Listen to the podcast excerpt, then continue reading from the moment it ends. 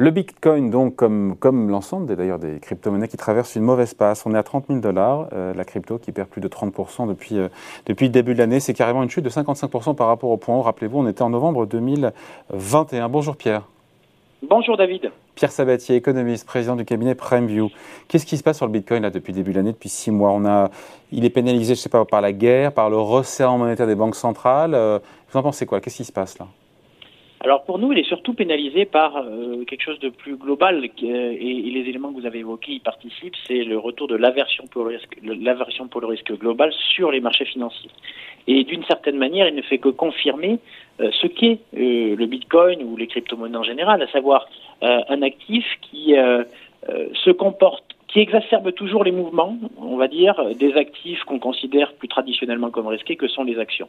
Et c'est ça où c'est là où c'est intéressant. Sur les marchés, on parle de bêta. Le bêta, c'est quoi? C'est par exemple quand vous avez le, le, le, Nasdaq qui, qui, progresse de 5, de 1, pardon, un, un, actif avec un bêta supérieur à 1, c'est que lorsque le Nasdaq progresse de 1, eh bien, l'actif qui a un bêta supérieur à 1, mais il va progresser un peu plus. Et donc ça marche dans les deux sens. Ça marche évidemment à la hausse, mais ça marche aussi à la baisse. Et la réalité, c'est que simplement euh, le Bitcoin révèle son statut d'actif déjà. Évidemment, là pour le coup, je crois que peu de gens en fait euh, aujourd'hui débattent sur le fait que c'est une monnaie. Hein. Il n'y a pas de monnaie qui perd 55% de sa valeur en six mois, hein, puisque vous n'allez pas un actif, c'est un crypto actif. C'est un, c'est un actif, voilà, un actif comme une action est un actif. C'est un actif d'une certaine manière qu'on pourrait traduire de spéculatif, mais au-delà de ça, en fait, simplement, qui affiche une sensibilité à l'aversion pour le risque ou à la ou à l'envie de prendre du risque exacerbée par rapport à d'autres actifs risqués traditionnels. en gros, quand les marchés montent, le Bitcoin monte plus. Quand les marchés baissent, quand l'aversion pour le risque revient, eh bien le Bitcoin baisse plus. Bah, et c'est intéressant parce que vraiment, c'est ce qu'on voit que le Nasdaq. Vous parlez du Nasdaq, vous avez raison sur l'indice phare américain mhm. en valeur technologique. Il baisse quasiment dans les mêmes proportions depuis le début de l'année. Est-ce que c'est un hasard? Est-ce qu'il y a une corrélation? Est-ce que derrière ce sont les mêmes ressorts, à savoir actifs spéculatifs Non, ce ne sont pas les mêmes ressorts. Les deux sont des actifs risqués euh, déjà le Nasdaq n'est pas un indice global, c'est un indice sectoriel ou quasi sectoriel. Donc ça c'est le premier point. Donc c'est pas c'est pas tout à fait la même chose. Et puis surtout les raisons qui font que euh, le Nasdaq baisse ne sont pas euh, les mêmes que celles pour lesquelles le Bitcoin baisse. Le Bitcoin baisse, c'est l'aversion pour le risque général, qui, euh, enfin, qui été alimenté par évidemment la guerre entre la Russie et l'Ukraine, les changements de temps des politiques monétaires, pas que de la Fed d'ailleurs, un peu partout dans le monde, et globalement des perspectives euh, économiques qui sont probablement euh, moins glorieuses demain qu'aujourd'hui. Donc c'est une le risque qui, dont la composante est, vraiment totalement globale, hein, qui va du géopolitique, de l'économique, du monétaire, etc.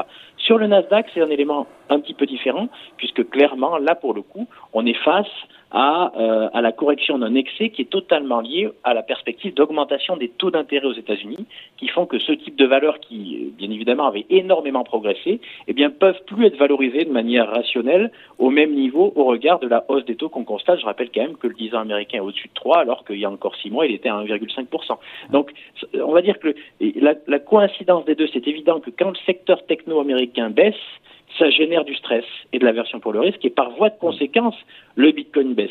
Mais c'est pas la corrélation, elle est presque le fait du hasard. Hein. elle est pas, euh, ça ne repose pas sur les mêmes dynamiques, sur les mêmes composantes. Euh, sur le Nasdaq, on est vraiment sur le dégonflement, enfin sur la réponse directe à l'appréciation des taux longs aux États-Unis après un parcours qui été extrêmement important. On peut parler de correction généralisée ou pas, Pierre? On peut parler, ah, bah, dire que sur les cryptos, maintenant que ça fait 7 mois que ça dure, 55% par rapport au plus haut, sur l'ensemble des cryptos, c'est une correction. Là, je veux dire, il y a plus de. Ah, c'est plus qu'une correction. C'est un bear market en réalité. Hein. Vous savez, on parle souvent de bear market. Si, vous prenez comme référence les marchés actions, hein, un bear market euh, aussi aussi puissant, c'est 20%, mais dans les termes techniques, et d'ailleurs on pourrait même débattre sur le sujet, mais prenons les très grands bear markets euh, qu'on a connus au cours des 25 dernières années. Euh, le premier, c'est celui de 2000 à 2003, mars 2000, mars 2003. Le S&P 500 s'est réglé l'ensemble des actions américaines dans un bear market extrêmement brutal, la correction des valeurs technologiques de l'époque, des valeurs télécom plutôt de l'époque. On a fait moins 55% entre le point haut et le point bas entre mars 2000 et mars 2003. Entre 2007 et 2009, on a fait moins 55%, que ce soit sur le CAC 40 ou le S&P 500, sur les actions américaines. Oui, donc 55%, c'est pas une correction, c'est un bear market profond hmm. qui correspond grosso modo à, la plus forte euh, correction hmm. que les marchés actions dans leur ensemble ont connue depuis les 25 dernières années. Et donc là, là, plus que d'une correction, c'est vraiment d'un environnement qui aujourd'hui euh, est un environnement de bear market pour les cryptoactifs maintenant depuis six mois. À 55% de baisse, on ne peut pas dire autre chose. Pierre, les défenseurs du Bitcoin nous ont dit euh, que la crypto serait, les cryptos seraient un rempart contre l'inflation.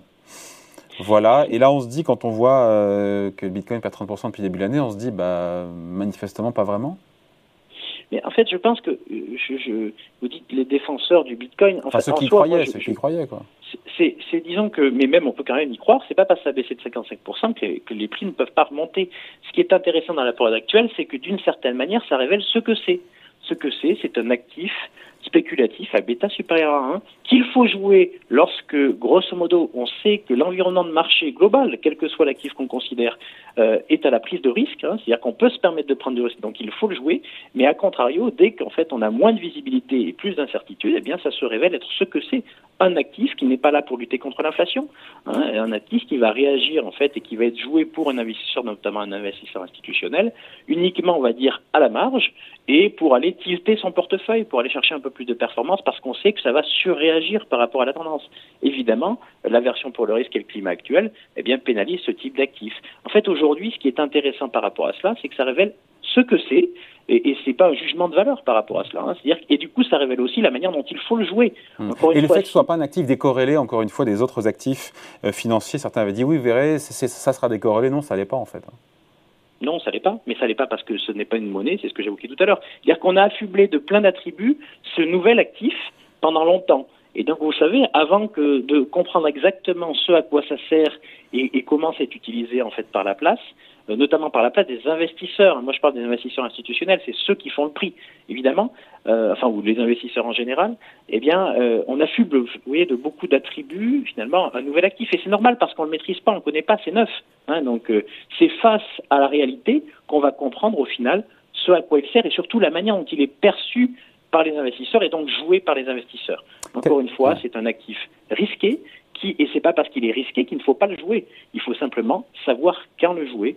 Ce n'est ni un rempart contre, contre l'inflation, ce n'est aujourd'hui pas non plus plus une monnaie, hein, puisque je le rappelle tout de même, ça pour euh, clore le débat, c'est que imaginez si vous étiez payé en cette monnaie, eh bien vous avez, euh, on va dire, l'équivalent de 1000 euros de revenus en fin de mois, qui le mois qui, qui six mois plus, plus tard en fait valent 500, 500, moitié moins. Donc vous comprenez bien que l'instabilité structurelle associée à la valeur de l'unité euh, d'échange eh bien, est insupportable macroéconomiquement parlant, parce que comment voulez-vous que les gens se projettent, les gens investissent, s'ils n'ont pas la certitude que leur revenu leur apporte une stabilité dans ce qu'ils peuvent s'acheter avec. Exactement. donc, vraiment un élément et un moment assez intéressant et important, et voire même salvateur pour les cryptoactifs, qui vont probablement maintenant pouvoir être perçus pour ce qu'ils sont et donc peut-être être joués aussi de manière plus raisonnée, plus raisonnable et qui, pour, et qui deviendront probablement aussi un actif alternatif euh, comme d'autres ont pu euh, émerger par le passé. Mais arrêtons de lui affubler des choses auxquelles il ne correspondent pas. En 10 secondes, il y a des catalyseurs qui peuvent faire remonter le Bitcoin ou les cryptos? Oui, les mêmes qui pourraient faire remonter les marchés actions. Donc les facteurs d'incertitude actuels. Alors je ne parle pas à deux ou trois jours ou dix jours près, hein, mais, euh, véritablement pour cela, euh, vous avez des banques centrales qui incurent leur discours et redeviennent un petit peu plus accommodantes dans la perspective qu'on a en fait de financer tous les besoins de financement qui sont absolument colossaux au niveau mondial et qui changent de discours. Ça, évidemment, c'est ce serait un facteur qui serait susceptible de euh, générer plus de visibilité et de manière assez légitime, le Bitcoin en profitera, tout comme les cryptoactifs dans ce cadre-là, ou une résolution du conflit entre la Russie et l'Ukraine. Après, donc il y, y, a tout ce qui va amener de la visibilité et une capacité des investisseurs à se projeter de manière plus sereine à l'avenir bénéficiera au premier chef, d'ailleurs au cryptoactif, hein, puisque vous l'avez compris, c'est un bêta. C'est, le bêta, un bêta supérieur à 1. voilà, et donc qui vous permet en fait de tilter votre portefeuille, aller chercher de la performance, mais encore une fois, quand euh, l'environnement s'y prête. Donc après, maintenant, est-ce que c'est pour tout de suite? Euh, Malheureusement, la visibilité qu'on a sur les politiques monétaires, sur le conflit entre la Russie et l'Ukraine, sur la situation chinoise est faible. Donc, euh, c'est probablement un petit peu prématuré, même si, bon, voilà, c est, c est, ça, peut, ça peut très vite changer. Merci beaucoup. Explication signée Pierre Sabatier, président du cabinet PrimeView. Merci Pierre, salut. Merci David.